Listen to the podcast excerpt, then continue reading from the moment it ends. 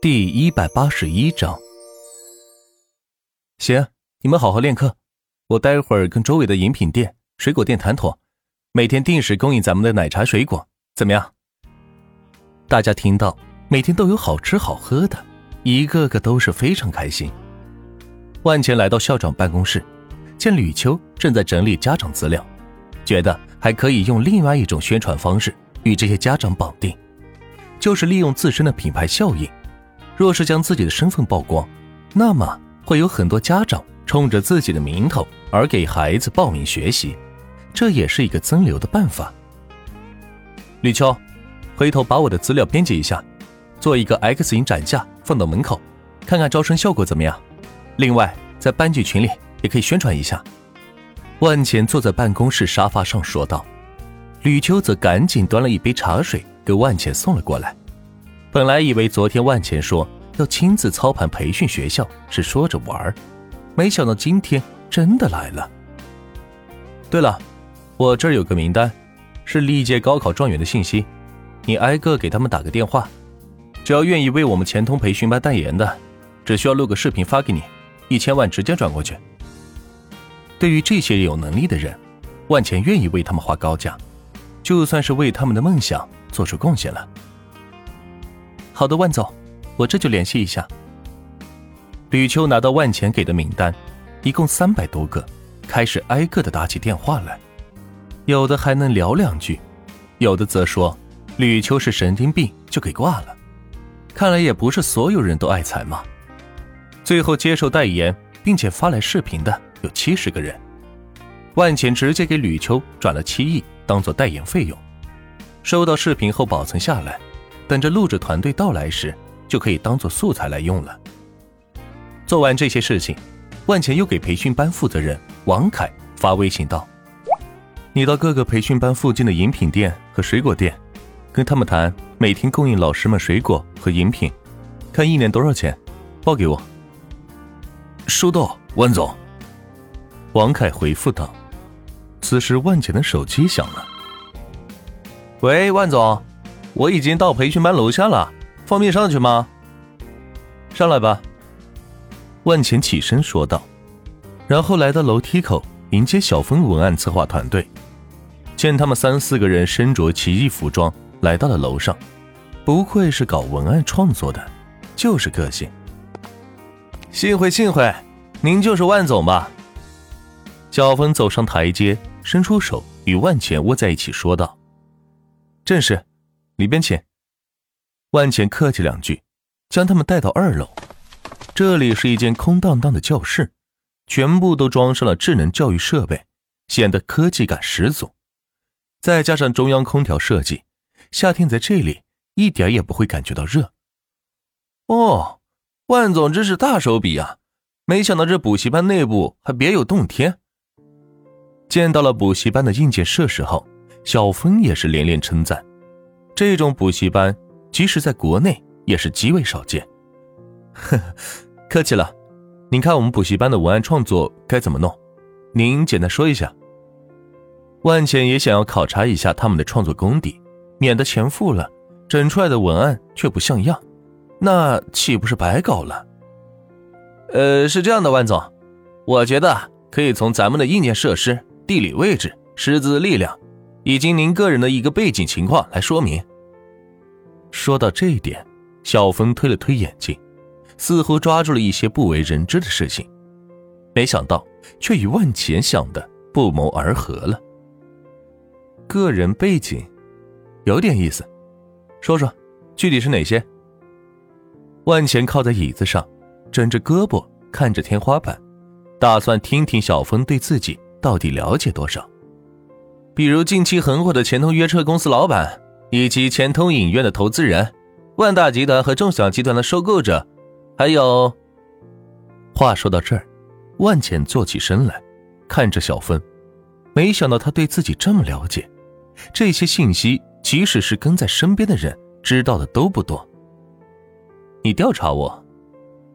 万钱看着小芬说道：“说实话，被人摸清底细的感觉并不好。”万总，您也知道，干我们这行的必须知己知彼才好做策划，不是？哎，职业习惯，还请您见谅。小芬站起身来，对万钱鞠躬说道：“对于万钱的这些身份，小芬刚知道时也是吓了一跳，没想到一个小小的培训机构投资人背后势力这么庞大。